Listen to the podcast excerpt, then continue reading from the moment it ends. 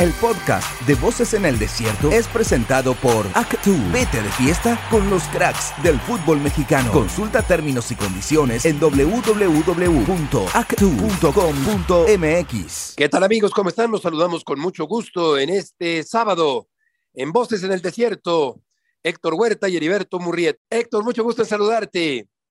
Hola Beto, ¿cómo estás? Qué gusto saludarte y otra vez aquí participando contigo en Voces en el Desierto. Con muchísimo gusto, Héctor, para platicar acerca del partido que terminó eh, esta tarde, que parecía tener un rumbo diferente por la situación que se presentó con el penalti que Kane falló, un penalti flagrante de Hernández, que increíblemente el árbitro no marcó, el árbitro brasileño no marcó a primera vista, tuvo que ir al bar, marcó el penalti a final de cuentas, pero Kane perdió la oportunidad, desperdició una oportunidad clarísima para empatar el marcador, para buscar el alargue y de esta manera el equipo de Francia, el eh, equipo de eh, Mbappé está en la siguiente ronda, en las semifinales del Campeonato Mundial. Sí, hombre, es lo que marca muchas veces a un jugador. Una pena, ¿no? Que ocurra con algunos futbolistas que son realmente ejemplares, como el caso de Kane, que es el máximo anotador en la historia de, Inglaterra, empatado con, con Rooney. Pero hoy había empatado, había alcanzado apenas a Rooney hoy y y en este penalti podía haberse despegado, había, podía poner esa distancia histórica entre uno y otro, y además podía haber empatado el partido, que era lo más importante hoy, ¿no? Pero anotó el primer penalti, en el segundo yo creo que, no sé, que tal vez temió que el, el, portero que tanto lo conoce, llevan juntos en el Tottenham nueve años, tanto Lloris como él, entonces seguramente previendo que, que, lo hubiera adivinado, dijo, voy a tirar fuerte en medio, pero bueno, le metió el pie antes a la pelota y la pelota voló, Beto, desgraciadamente. Y Harry Kane pues, es un jugador muy importante en la historia de Inglaterra y, para su pesar eh, y de su carrera y de su historia, pues va a estar siempre presente este error que comete en un penalti que desperdicia y que le cuesta a Inglaterra la eliminatoria. Así que fue muy doloroso en esa parte. Por el otro lado, pues Francia también había hecho los méritos suficientes para para ganar. Y creo que también el árbitro Zampayo, que era uno de los candidatos a, a pitar la final, creo que hoy perdió su oportunidad porque tuvo un trabajo muy disparejo, muy malo. En el penalti ni cuenta se dio, ¿no? Que hubo un empujón por la espalda de Teo Hernández sobre, sobre Mount y era un penalti clarísimo desde el principio. todos lo vieron en el estadio menos el árbitro. Y, es una tristeza que tenga que auxiliarlo el VAR para sacarlo del error y, y, digamos que arreglarle la plana, ¿no? Porque lo había hecho muy mal y, y Sampaio pues era, como ya no estaba Brasil, sí tenía una posibilidad muy alta de llegar a la final, pero hoy creo que su trabajo lo dejó fuera.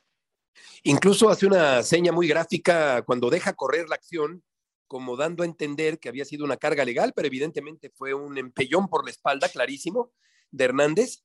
Eh, Inglaterra tenía a su alcance empatar el marcador. Me llama la atención que eh, Sampaio, que, venía de frente sin ningún estorbo, sin ningún obstáculo en su visibilidad, no haya marcado en primera instancia el penalti que finalmente tuvo que, como apuntas, recurrir al VAR para finalmente señalarlo. En todos lados se cuecen habas, a veces nos quejamos de decisiones de los árbitros en México y hoy vimos a Sampaio también equivocarse de manera escandalosa en este partido cuando no marcó el penalti, sino que el VAR tuvo que ser quien le indicara que tenía que marcarlo. Y Kane le mete el pie muy abajo al balón y por consiguiente el balón se eleva, el esférico se va por encima del travesaño de Lloris y el equipo de Inglaterra pierde la posibilidad de avanzar a la siguiente ronda. Y Francia me parece que a final de cuentas, con merecimiento, con un buen equipo de fútbol, eh, a pesar de que Inglaterra también opuso una resistencia enorme, importante en el partido del día de hoy, creo que Francia llega merecidamente para enfrentar al equipo de Marruecos en el partido de la semifinal de este campeonato mundial. Sí, pues ya habíamos dicho desde antes, ¿no, Beto? Que esta era la, la serie de cuartos de final más pareja, los dos equipos de gran nivel, ambos equipos podían ganar, cualquiera de los dos podía ser un digno triunfador. Y bueno, pues le tocó al, equipo francés eh, que aprovechó sus oportunidades, un gol tempranero primero de Chouameni y luego después al, al final eh, ya nos dimos cuenta que Mbappé hoy no pesó mucho en el partido y Mbappé, eh, al no aparecer él, pues Francia tiene la, la fortaleza del resto del plantel, que es un plantel muy parejo, y en donde la experiencia de Oliver Giroud, muy importante, ¿no? Se había lastimado un poco antes del gol que consigue, se había estirado de más y luego se había atorado la rodilla en el pasto y parecía que iba a salir del partido, pero bueno, se recuperó, eh, remontó esa situación y luego al final consigue un remate desviado un poco por Maguire y entonces la pelota sí cabecea a él, pero le pega más en el hombro al defensor y entonces se desvía y, vence al portero Pickford, que además, dicho sea de paso, hizo un partidazo, Beto, paró dos o tres oportunidades de gol muy claras y, se vio muy bien el portero inglés hoy. Una de ribot, eh, un pelotazo largo, vertical. esa fue, exacto, esa fue extraordinaria el disparo con, con el empeine casi punteando el esférico, no tanto con el empeine por parte de Ribot y finalmente el portero de una manera extraordinaria. Sí, parecía que se lesionaba eh, Giró efectivamente en esa acción en la que me hizo recordar aquel centro de Cuauhtémoc Blanco, aquel pase un poco abierto que forzó a la contorsión cabeceadora de Borghetti en el Campeonato Mundial de 2002. En este caso sí, efectivamente se le atora la rodilla y daba la impresión de que había una lesión mayor antes de que cayera esa anotación, como bien apuntas, y el equipo de Francia se termina por meter a la semifinal sin que brillara Mbappé. Es verdad que eh, Inglaterra mandó a secar, a neutralizar a Mbappé, que tuvo pocas oportunidades de lucimiento, colaboró con su equipo en todo momento, incluso para hacer tiempo, para aguantar la pelota al final del partido, pero ciertamente no ha sido el día más brillante de Mbappé el día de hoy en este encuentro, donde termina el equipo de Francia imponiéndose y avanzando a la siguiente ronda de este campeonato mundial y convirtiéndose en uno de los favoritos para ganar el título. Sí, yo, yo creo que este equipo francés tiene mucho poder de medio campo hacia adelante, Beto con Chouameni, que es el volante de contención que en este mundial está sustituyendo a, a N'Golo Kanté, aquel volante de contención de hace cuatro años que era una bala, que estaba por todo el campo, que fue un, un gran, gran artífice del título de Francia y Rabiot pues está tomando el puesto de, de, Pogba, que tampoco está en este mundial. Y Rabiot ha hecho un gran trabajo con Griezmann, que juega libre, que juega por toda la cancha, que abastece a los delanteros, que está participando muy activamente todo el partido.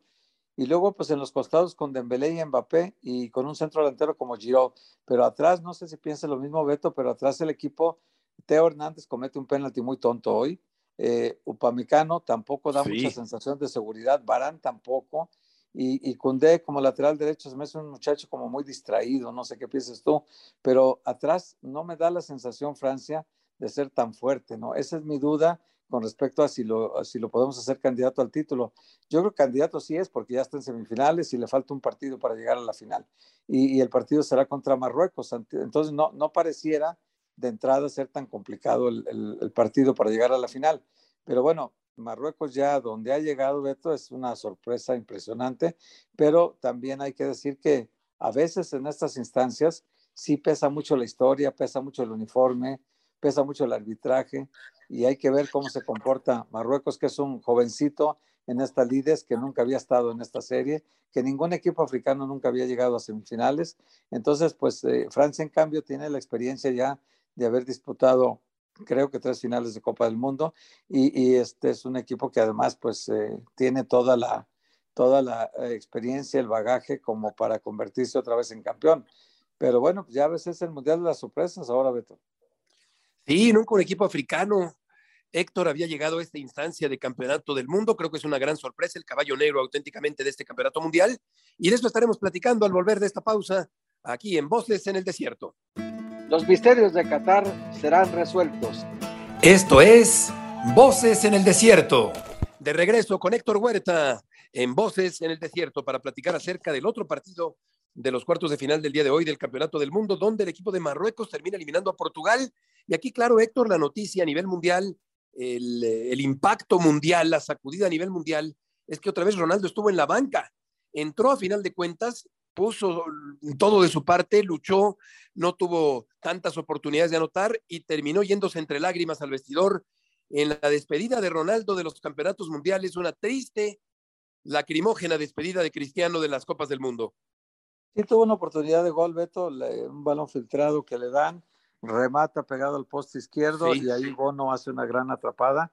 Estuvo muy bien el portero de Marruecos, ¿no? Yacine Bono, Bono, que juega en el Sevilla eh, estuvo muy bien, todo el partido atajó todo lo que le dispararon prácticamente y mira que, mira que Portugal parecía tiro al blanco, ¿no? Hizo muchos disparos todo el partido, pero no fue capaz ninguno de vencer al arquero Bono que anda encendido, anda en muy buen, muy buen nivel. Desde el partido contra España lo demostró y ahora otra vez.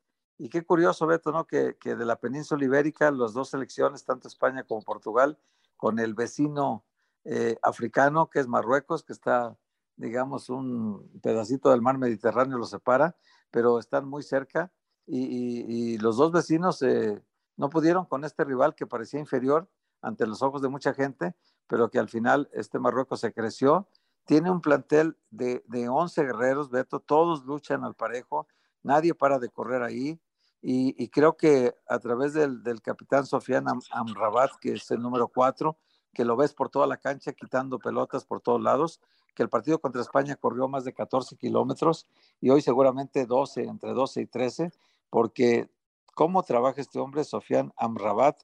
Y bueno, pues ahí tiene también el talento de Sijes y, la contundencia de Nesiri. Entonces, este jugador en Nesiri, si te acuerdas, Beto, lo tenía Javier Aguirre cuando estaba tratando de salvar a este equipo, el Leganés, ¿no? Cuando, cuando le quitan a, a, dos jugadores, a Brad White y le quitan a, a Nesiri, fue cuando el equipo ya no pudo al final salvar la situación.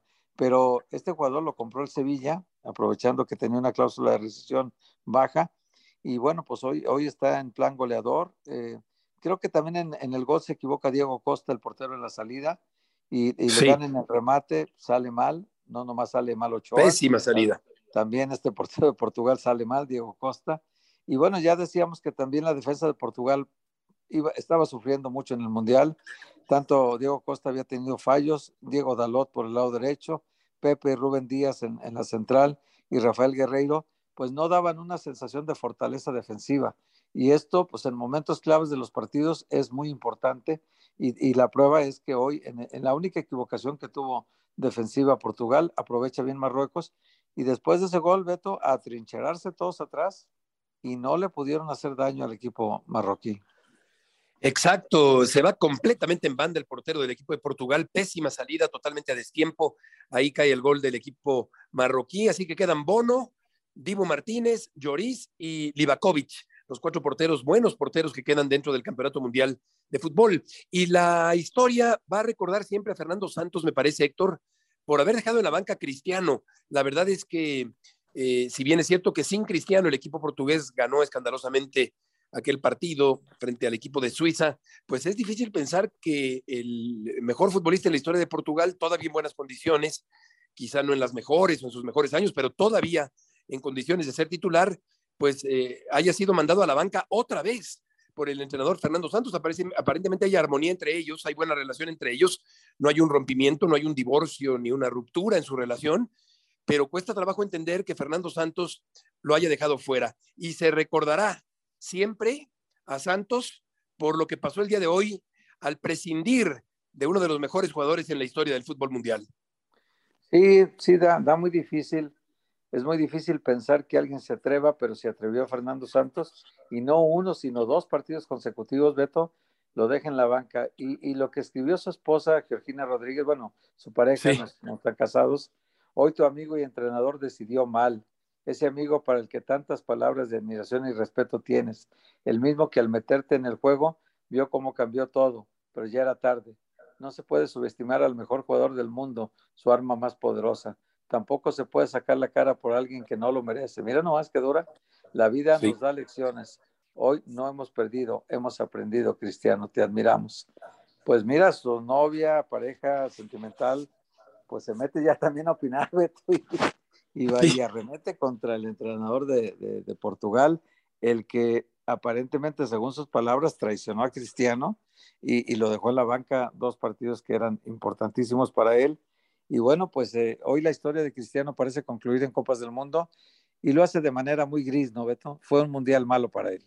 Sí, y la carta de Georgina eh, eh, la pude leer y efectivamente, como, como bien oportunamente la, la, la, lees aquí en Voces en el Desierto, como diciendo, pues mira, tu, tu, tu, gran amigo que tanto quieres y que tanto admiras y del que hablas tan bien, pues te, te mandó a la banca otra vez, no hay que dar la cara por él y pues comprendo el ardor dentro de la categoría que demuestra la pareja sentimental de, de Cristiano, pero sí cuesta trabajo entender que se prescinda de un jugador como Cristiano para un partido como el, día eh, como el del día de hoy, tuvo efectivamente una oportunidad, pero fue demasiado tarde. Portugal se queda con un palmo de narices y esta es la gran sorpresa, ver a Marruecos en el Campeonato del Mundo. Yo veo muy difícil, por no decir que imposible, que Marruecos venza a Francia y creo, no sé qué piensa sector, que Argentina puede vencer a Croacia, que sin embargo está haciendo un excelente campeonato mundial, así que puede ser Argentina o Croacia contra Francia en la gran final, pero termino por inclinarme por el equipo de Argentina.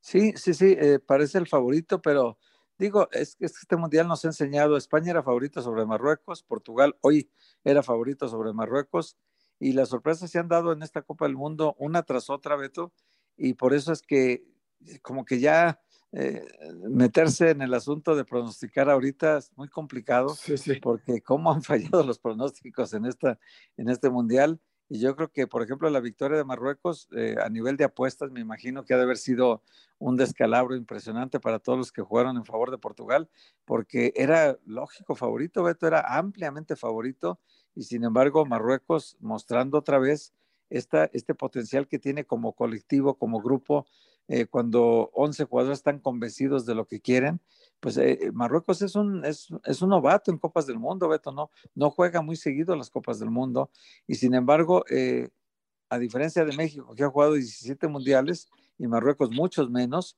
y sin embargo su comportamiento de este, de este mundial ha sido de un nivel muy alto, fue líder de su, de su grupo, terminó como primer lugar y se le tocó a España, que España parece que lo prefirió siendo segundo lugar de su grupo, pero pues igual eh, sobre España pasó en penales y, y, ahora sobre Portugal pasa en el partido y es una agradable, muy agradable sorpresa, ya es el caballo negro de esta Copa del Mundo, porque lo de Croacia creo que no nos sorprende a nadie, ya había dado visos hace cuatro años de que era una selección muy combativa, muy, muy, con mucha calidad, con jugadores de altísimo nivel, y Croacia para mí no es ninguna sorpresa que esté en semifinales otra vez por segundo mundial consecutivo, igual que Francia.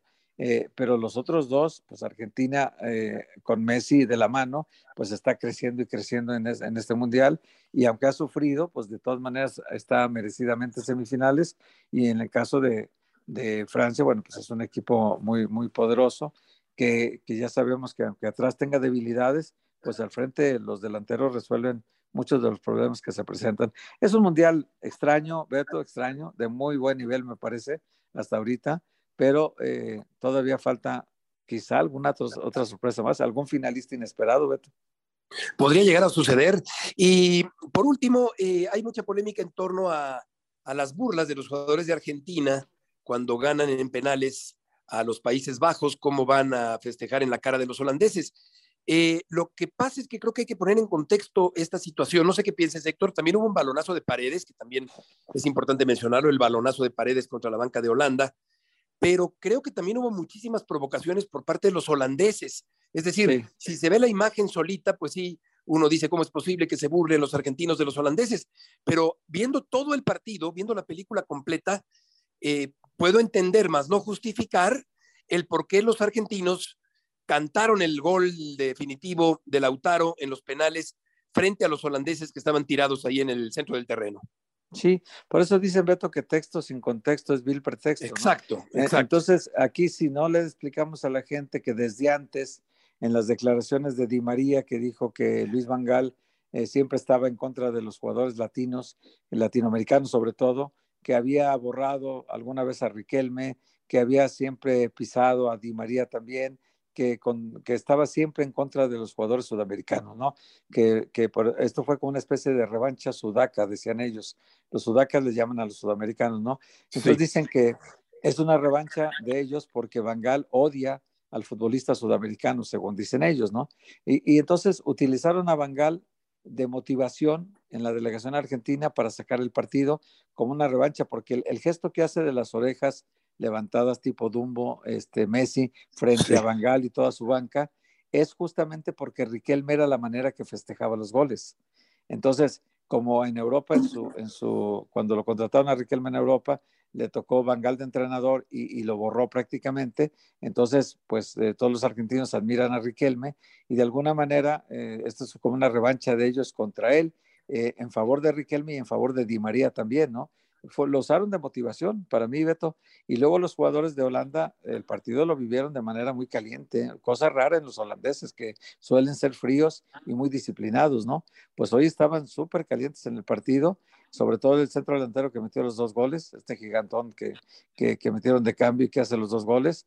Eh, de apellido medio difícil de pronunciar, eh, este muchacho que estaba caliente, le dio una patada a Messi en mitad de campo y después al final le fue a pedir su camiseta y Messi obviamente no se la dio, ¿no? Sí, e, exactamente, estaba, estaba, estaba muy, ya se traían, ya se traían holandeses y, argentinos antes de lo que pasó ahí al final del partido y luego todavía al final, eh, cuando Messi dice, Bobo, que mirás, eh, vete para allá, a un jugador precisamente del equipo de Holanda. O sea, estaba realmente muy caliente el asunto y por eso es que no hay que ver el árbol solito, sino el bosque completo, como pretendemos hacerlo aquí en Voces en el Desierto. Héctor, estaremos en contacto en la semana, Dios mediante, por lo pronto mañana en Voces en el Desierto para seguir platicando del Campeonato Mundial. Claro que sí, Beto, con mucho gusto y un abrazo muy fuerte. Igualmente, gracias a todos y hasta mañana. El podcast de Voces en el Desierto fue presentado por Actu. Vete de fiesta con los cracks del fútbol mexicano. Consulta términos y condiciones en www.actu.com.mx.